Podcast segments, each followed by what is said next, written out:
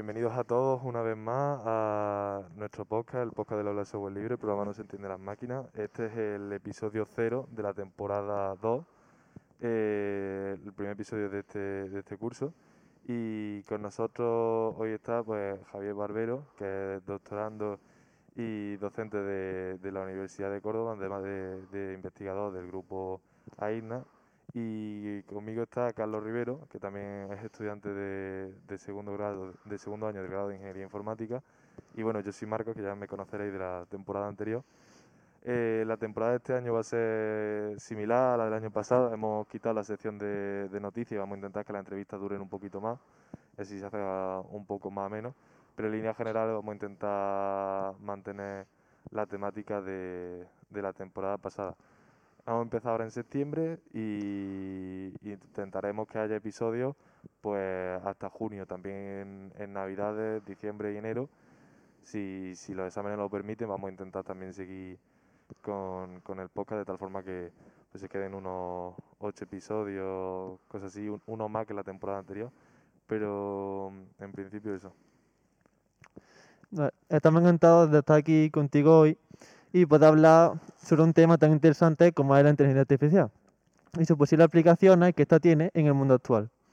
Si quieres, podemos empezar hablando un poco sobre las investigaciones en las que has participado y la labor que realizas en AIRNA. Eh, bueno, en primer lugar, pues, eh, yo, yo soy que estoy encantado de estar aquí. Muchas gracias por, por invitarme.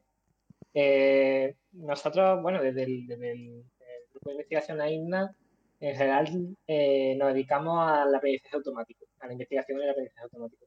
Eh, esto es como un, campo concreto de la inteligencia artificial, eh, donde intentamos, pues, mediante modelos matemáticos y datos eh, obtenido del mundo real, pues intentar mm, crear pues máquinas que, tomen decisiones o que, detecten objetos, cosas por el estilo. En mi investigación en concreto, hasta ahora, la tesis que estoy desarrollando, en un principio se ha enfocado sobre todo a aplicaciones de aprendizaje automático en, en medicina, concretamente de, de, de redes neuronales artificiales, sobre todo convolucionales, que puedo a lo mejor mencionar un poquillo conforme eh, esa entrevista. Eh, y, pero vamos, que en, el, que en el grupo nos dedicamos a, a todo tipo de cosas, desde aplicaciones en agronomía, que también son populares, tenemos ahora un, ingeniero agrónomo en el, en el grupo, eh, aplicaciones en temas de energías renovables, generación de energía, eh, en fin, un poco lo que, lo que nos eche. Una cosa bastante bonita de esto, que, que al final acaba eh, como una cosa muy interdisciplinar, acaba mm, trabajando con gente de muchos ámbitos, bastante, bastante entretenido. Y se puede, se puede aplicar en todo. De hecho, en la medicina hemos visto que, leyendo las investigaciones que habéis realizado, que habéis realizado un modelo en 3D para evaluar el nivel de daño tecnológico en pacientes con, Parkinson, ¿no? Que es una aplicación muy interesante y si nos podéis describir un poquito más cómo lo habéis hecho y cómo lo habéis enfocado el proyecto. Sí, claro. eh, en primer lugar, desde un punto de vista médico, pues la idea es que mm, una cosa que interesa mucho a, los médicos en el tema de pacientes de enfermedad de Parkinson, que como sabéis, son enfermedades degenerativas. Eh, como no existe una cura, lo que se intenta es que el tratamiento sea lo, lo mejor posible Claro, paciente. ¿no? un un fármaco que se llama levodopa y que es el, el más popular ¿no? para tratar Parkinson, para intentar detener los síntomas. ¿no? Y para ello es importante evaluar dentro del paciente el daño neurológico que presenta. Porque eh, lo que ocurre con un, un paciente de enfermedad de Parkinson es que eh, la actividad de dopamina del cerebro eh, se, eh, se, se vuelve irregular, se vuelve asimétrica, normalmente eh, tiene unas ciertas características que tiene que tener. Bueno, eh, y lo que hemos estado colaborando, colaborando entonces con la unidad de medicina nuclear del, del Hospital de Sofía, eh, con el doctor Juan Antonio Vallejo y su equipo. Y mm, lo que hemos intentado es, a partir de imágenes, que son imágenes de, imágenes SPECT, se llaman, eh, se obtienen con un, eh, una sustancia radioactiva que se inyecta a los, a los pacientes, que se adhiere a los transportadores de dopamina, en fin, es un proceso un poco extraño. eh, a partir de esas imágenes, que son imágenes en 3D, son imágenes en 3D del, de- del cerebro del paciente, de la actividad de dopamina del cerebro del paciente, eh, intentar evaluar automáticamente eh, el daño en base a unos grados que nos indican los médicos, es decir, nos dan una imagen y la evaluación que el médico ha dado de esa imagen. A partir de, esa- de esos datos, nosotros intentamos crear un modelo que, que actúe como un experto ¿no? y, que, y que lo evalúe. Y la- un poco la, la peculiaridad de- así ya más técnica del modelo es que eh, primero es de, de clasificación ordinal, que es una cosa que trabajamos mucho en, en AINA, que es un tipo especial de clasificación, donde tenemos clases que son discretas, es decir, tenemos eh, en este caso cuatro, eh, pero están ordenadas, ¿no? Está el paciente que no tiene ningún daño, el paciente que tiene un poco más de daño, ¿no? Así hasta, hasta la, la cuarta. Y también que es una, un modelo de tridimensional. Sobre todo las aplicaciones y los modelos que se suelen ver normalmente suelen ser sobre imágenes, sobre imágenes planas, 2D. Claro. Pero en este caso, pues, pues trabajamos sobre, sobre imágenes en 3D. Y permite, permite investigar un poco más y, y apuntar y afinar un poco más la- a la hora de... Interesante. ¿Y en qué otros campos de la medicina se te ocurre que, que se puede, o lo habéis aplicado? Porque me comentó Pedro también del, del grupo, había un, proyecto por ahí, una red neuronal, para un poco eh, lo que era intentar ayudar a la hora de identificar las emociones de niños con, con autismo, que había estado Sí. trabajando también. Sí, en esto trabajando eh, con, de hecho, una asociación eh, de Córdoba, Autismo Córdoba. Eh, hemos tenido además algún trabajo integrado relacionado con el, con el tema. Y esa es otra aplicación, efectivamente, que, que se tiene de, de- de- dentro del aprendizaje automático, eh, que es detección de emociones. ¿no? Un, un vídeo de, de una persona intentar eh, detectar pues, la- las emociones que presenta en ese momento. Que en este caso, yo no estoy muy metido en esa línea de investigación, tampoco puedo a lo mejor arrojar mucha luz, pero eh, en este caso eh, se trataba de, si no recuerdo mal, una aplicación eh, para, eh, para jóvenes con, con autismo, con eh, trastorno del espectro autista. No, no recuerdo muy bien ahora mismo en, en qué se aplicaba, o sea, para qué se aplicaba, pero tenía que ver con el funcionamiento de, de la aplicación, ¿no? Para dar a lo mejor mejor, mejor ayuda, mejor cuidado a- a- Ujú. al usuario. Vale. Hemos visto también que la inteligencia artificial no solo se centra en la medicina, sino que está muy presente actualmente en casi todo el mundo. Y mi pregunta era cómo ha influido la inteligencia artificial en la actualidad y cómo crees que influirá en un futuro. Sí. En la actualidad, ah, la verdad que en la actualidad no... Está casi que empezando ahora a despuntar, ¿no? Sí, Ah. sí, la verdad que yo creo que solamente hemos visto un poco la punta del iceberg. Y, y si, si os soy sin- sincero, mm, eh, primero que es complicado acercar, ¿no? Que es la inteligencia artificial. Tenemos a lo mejor algunas cosas que, que son confusas. Pero lo que a lo mejor concebimos generalmente por inteligencia artificial, a lo mejor el, el impacto que ha tenido hasta ahora, no sé si ha sido más positivo que negativo, sinceramente, ¿no? Porque eh, tenemos, tenemos ejemplos positivos, pues, por ejemplo, eh, creo que estamos ahora muy acostumbrados a, a los asistentes de voz, por ejemplo, ¿no? Ujú. y la síntesis de voz que realizan y el reconocimiento de voz que realizan eh, hace unos años eso era impensable y son dispositivos que por ejemplo pueden tener un impacto muy positivo en la vida de la gente en cuanto a comodidad gente que a lo mejor tenga discapacidades ¿no? que puede, ayudarlos eso creo que ha sido un, un ejemplo o otro ejemplo también eh, de, de aplicaciones de inteligencia artificial ¿no? que han como que han avanzado mucho el campo de la aplicación es la traducción automática también a lo mejor no pensamos mucho en ello, pero son problemas que sí que creo que se ha avanzado mucho y, y están casi, casi resueltos en muchos casos. ¿no? Sí. Mm, no, no me meto en temas mejor que no están resueltos, por ejemplo, la conducción autónoma, que está ahora muy de moda, pero todavía le queda mucho, por mucho que le guste al, al Elon Musk, ¿no? De Sí, decir que eso le queda todavía un poquillo, pero, pero está ahí, ahí. eh. Porque- que los coches son fuentes de datos, que es lo, el- en parte el- Mm. su modelo, lo interesante de su modelo de negocio es que tú vas conduciendo y si no va conduciendo, bueno, incluso cuando va conduciendo el propio autopilot, va aprendiendo de, de lo que va viendo y, y tú mismo cuando lo corriges le vas enseñando, vas como retroalimentando y... Sí, sí, pero mm, cuando se trata de, sistemas así tan, tan críticos, necesita unos niveles de seguridad que, por lo menos en mi opinión, yo creo que todavía no se han conseguido. Mm. Eh, creo que se puede alcanzar, pero creo que por ahora no. Falta todavía. Y, y, hombre, de ejemplos negativos que también tenemos muchos, por ejemplo, de eh, marketing digital, ¿no? eso creo que es una de las primeras aplicaciones, ¿no? De, sí.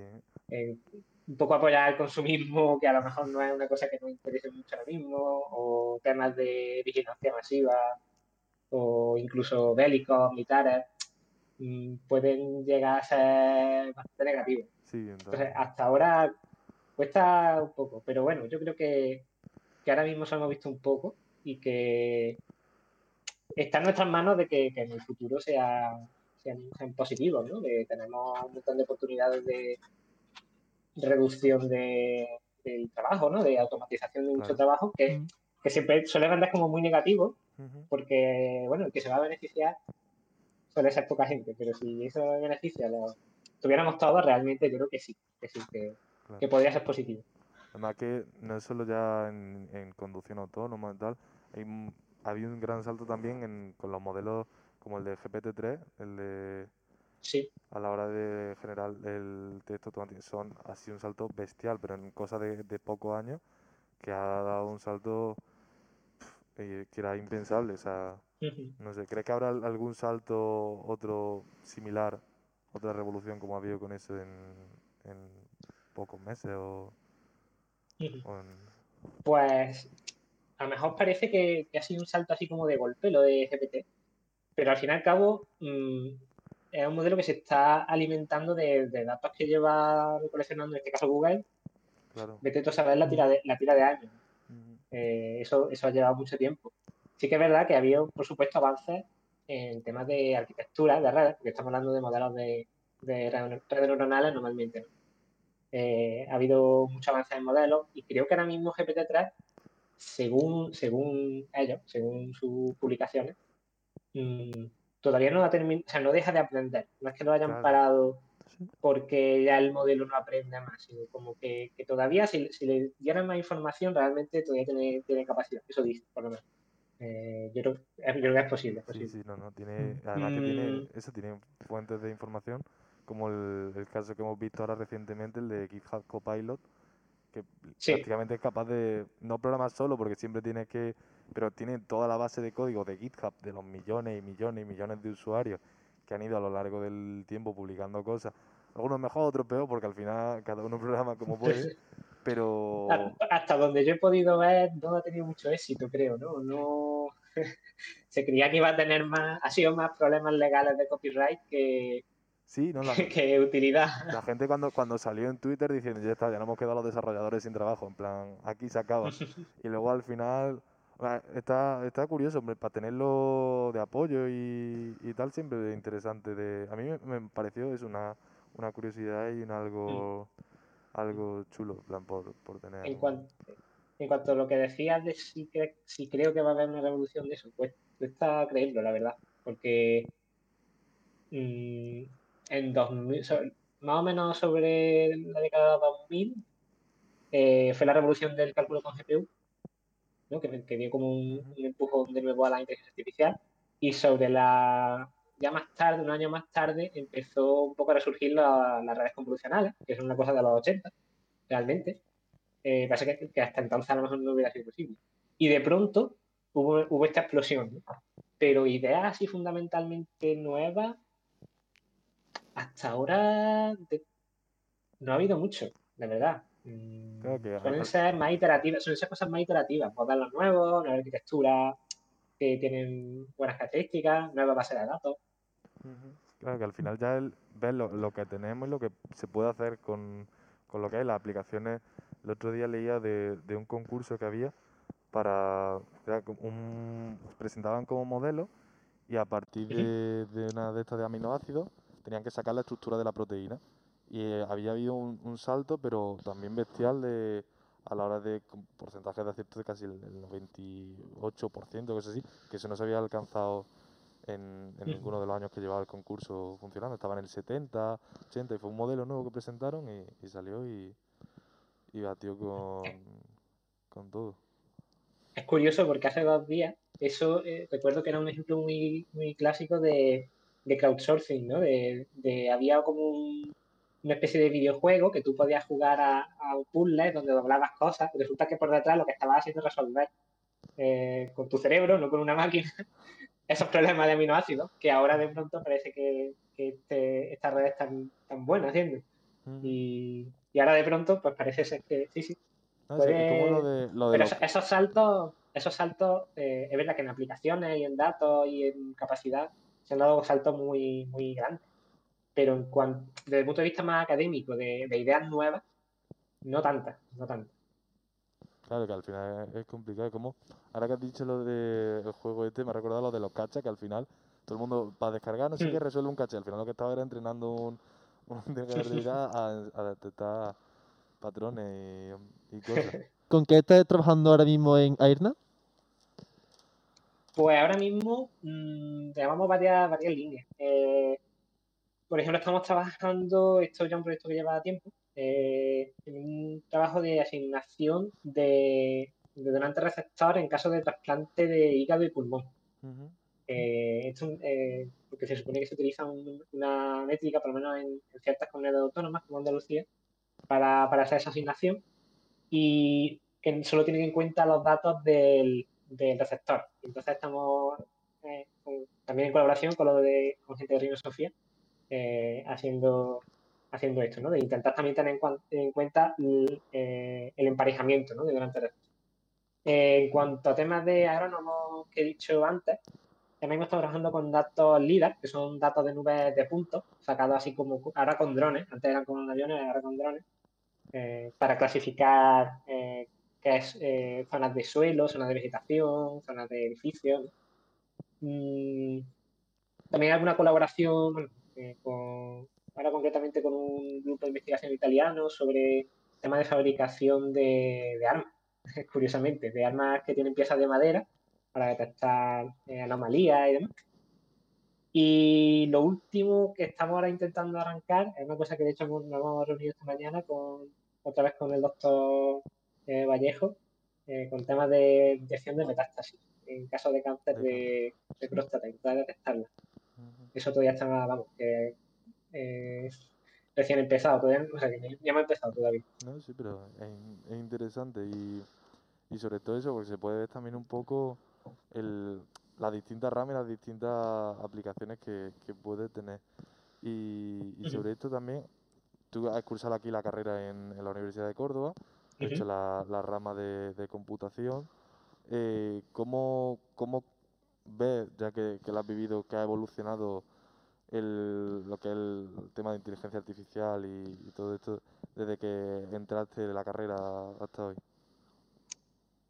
Pues como, como he comentado un poquillo antes, la verdad que, tecnológicamente ha cambiado mucho en el sentido de, eso, de que más aplicaciones, más, le encontramos más salida a esto, ¿no? Sacamos ideas nuevas, tenemos eh, más potencia de cómputo, tenemos eh, como iteración en ese sentido, ¿no? Mm, Pero, pero académicamente de, tiene que cambiar la forma en la que enseñamos esto, la verdad que no. Eh, en, ese, en ese caso, la verdad que no. Yo entré en la carrera en 2013 Sí. y, y el tema de, esta, eh, esta vuelta de las redes convolucionales fue como un, un año antes o así.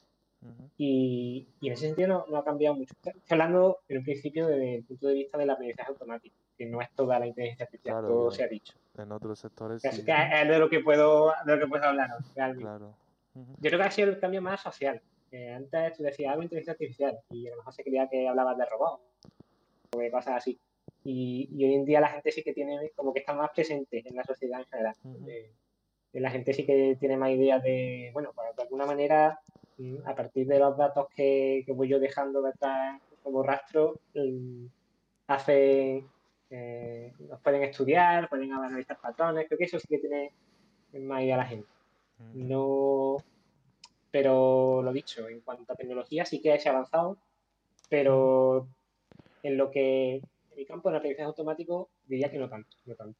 Ujú. Como comentaba, ha dicho que no ha habido, no ha habido quizás tanto en su, en su ámbito en muchos cambios, pero sí que el sector en general ha ido evolucionando y poco a poco se han ido modificando cosas. La carrera se ha mantenido constante, se ha ido también actualizando en conjunto, sobre todo ahora ya que, que también usted pues, va dando va dando clases y, y poco a poco, ¿cómo, cómo lo ve? Y, y si, si pudiese, ¿qué, qué incluiría?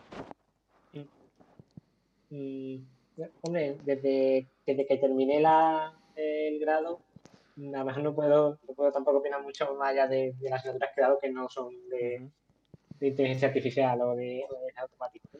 Eh, sí que es verdad que, bueno, echando vista atrás de lo que, lo que aprendíamos entonces, mm, no creo que, no creo que esté eh, desfasada la, la- lo que- los contenidos de, Claro. del grado. Lo que se busca al final en la universidad no es tanto que, eh, que esté a la última Sino con la última eh, arquitectura que ha salido, sino que entienda lo, lo básico. Y en ese sentido, mm, no creo que haya habido un cambio tan grande. De de hecho, paradigma. Eh, yo, yo cuando, cuando cursé la asignatura, sobre todo de tercero y cuarto de, de computación, hablábamos de muchísimo sobre redes neuronales y sobre eh, también se habla de, de un poco de redes convolucionales y demás, que me parece que es una cosa ya bastante, bastante avanzada realmente. ¿no? Yo creo que es más importante eh, los conceptos básicos de cómo evaluar un modelo, ¿no? Cómo, cómo saber que está funcionando bien, que no te ha salido un resultado bueno de casualidad o uno malo de casualidad. El, tema estadístico, ¿no? Yo creo que, que ahí es realmente donde, donde aporta valor la carrera, porque son, son conceptos que son complicados de, de entender. Son, es muy fácil meter la pata ahí. Mm, no, yo creo que, que más o menos la, el grado se ha ido, actualizando, está bien en general.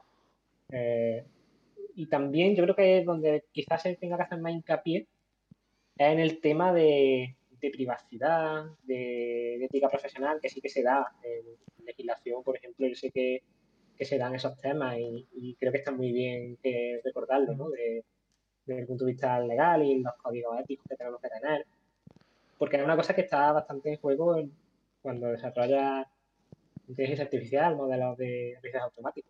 Eso sí que sí que sí que creo que es una cosa que, que a lo mejor podría añadirse algo más. Vamos, en general yo creo que está bien. Vale. Vale. Y no, por ejemplo, en mi caso, que me gusta tanto la investigación y todo lo relacionado con la inteligencia artificial, ¿cuál de las tres ramas, ahora en tercero se puede elegir entre las ramas de computación, computadoras y software? Y me gustaría saber cuál sería la, la correcta eh, para, para eso. Y, mm, y si, se, si cogiera otra, si se pudiera aprender de forma autodidacta.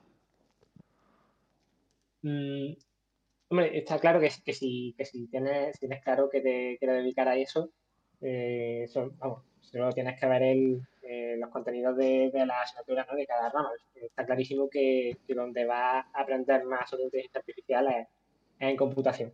Eh, eso no, eso no quiere decir que, hombre, hay muchísima gente que, que esto lo tiene a lo mejor más como una cosa que ha aprendido de- más tarde, eso es posible, por supuesto.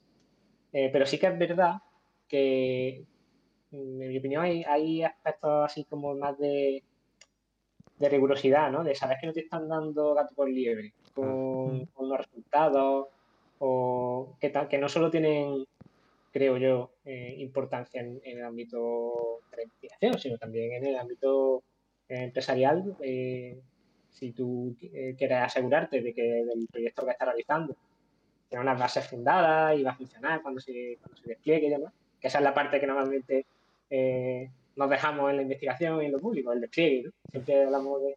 Ahí también es muy importante. Yo creo que, que, que en computación es, eh, va a aprender sobre todo de, de, de esos. Mm, ¿Se puede aprender de forma autodidacta? Sí, sí, pero es verdad que eh, va, va a acabar metiendo la pata muchas veces hasta que aprenda, que no está mal tampoco, pero, pero hay que tener cuidado. Yo, en mi caso, por ejemplo, eh, yo he aprendido de primera en la universidad, pero es un tema que me, que me gustaba y me gustaba aprender sobre ello, un poco como autodidacta, pues tenía mis proyectillos y mis cosas.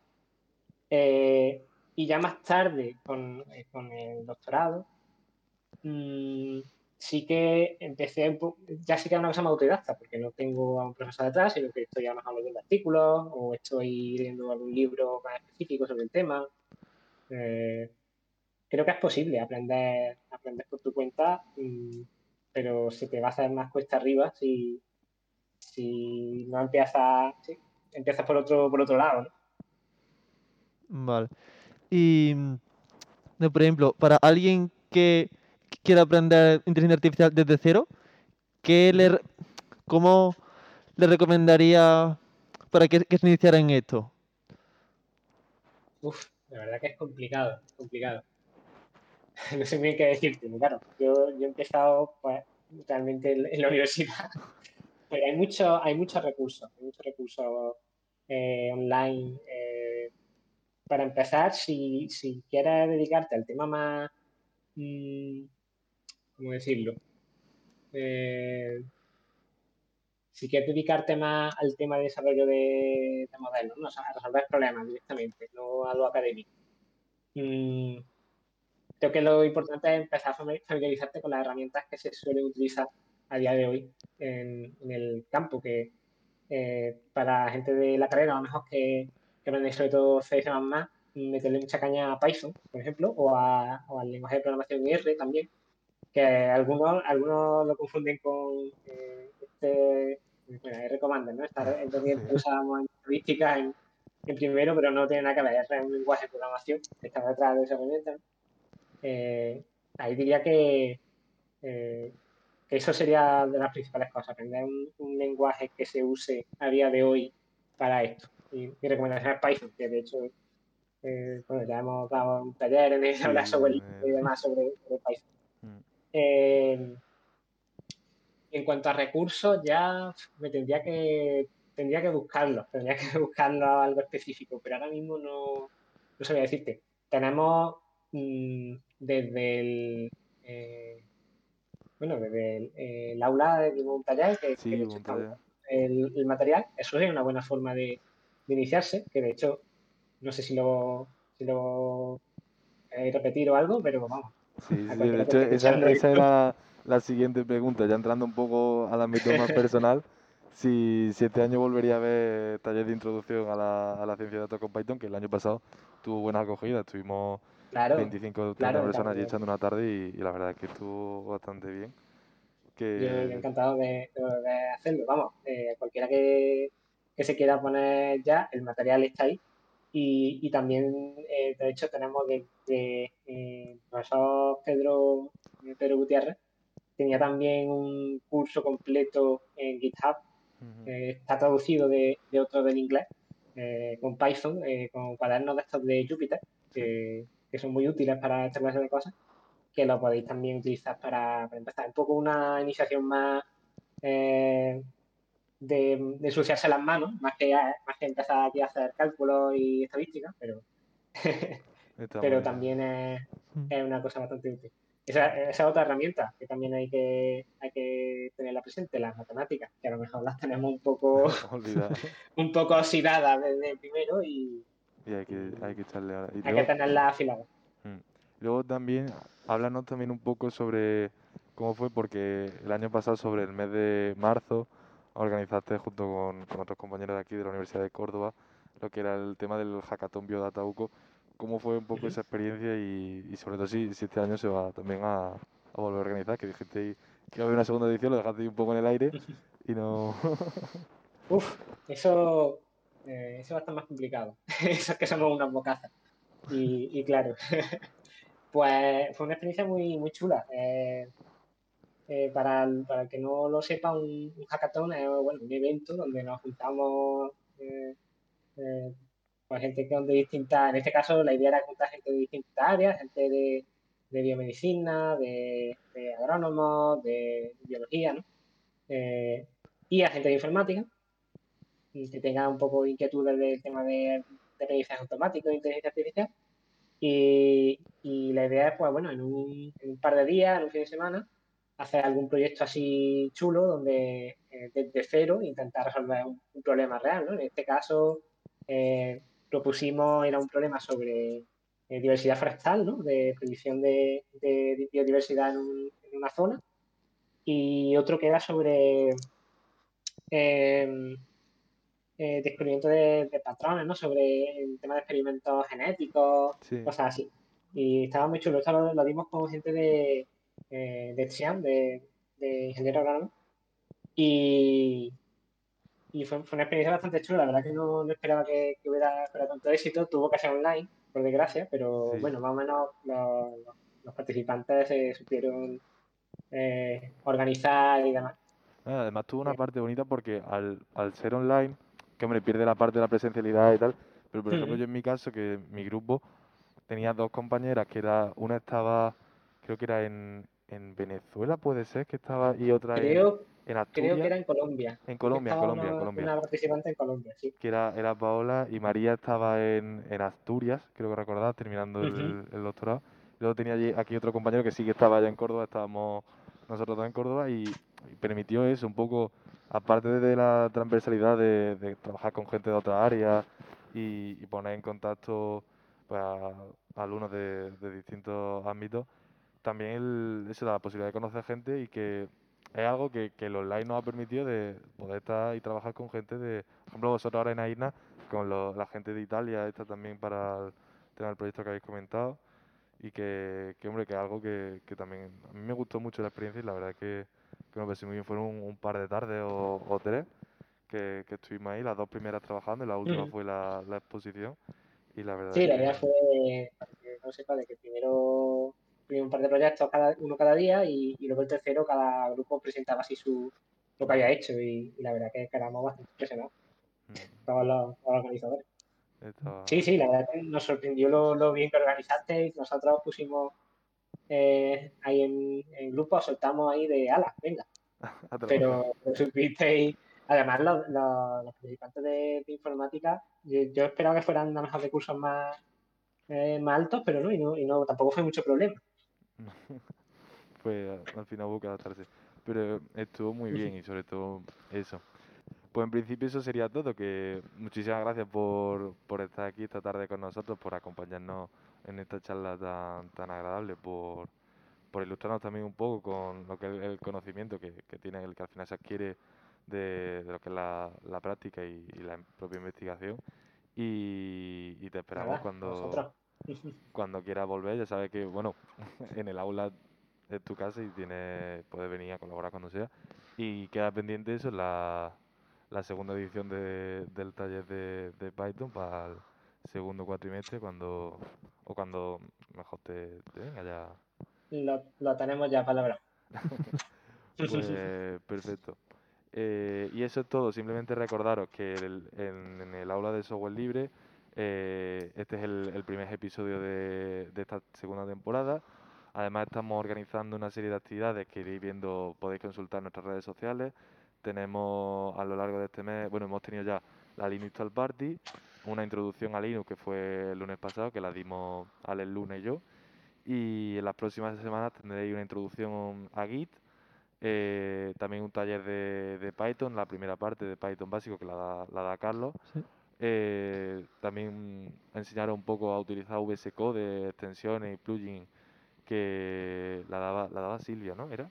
VS Code Rafa. VS Code era, Rafa y, Antonio Moruni y David Pérez Dueña nos, nos hablarán un poco de una introducción a JavaScript y TypeScript. También tenemos, estamos pendientes de, organizar eh, la segunda edición de la Hacktober Week, el evento donde inauguramos el, el, podcast el año pasado, donde lanzamos el primer episodio.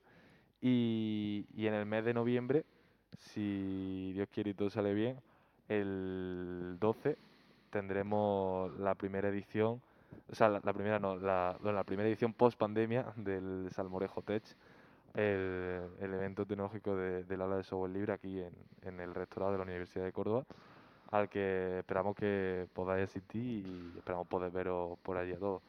Sin más me despido, muchas gracias a todos, tanto a Carlos como a Javier por haber estado aquí con nosotros y a todos los que habéis escuchado este episodio y hasta el mes que viene.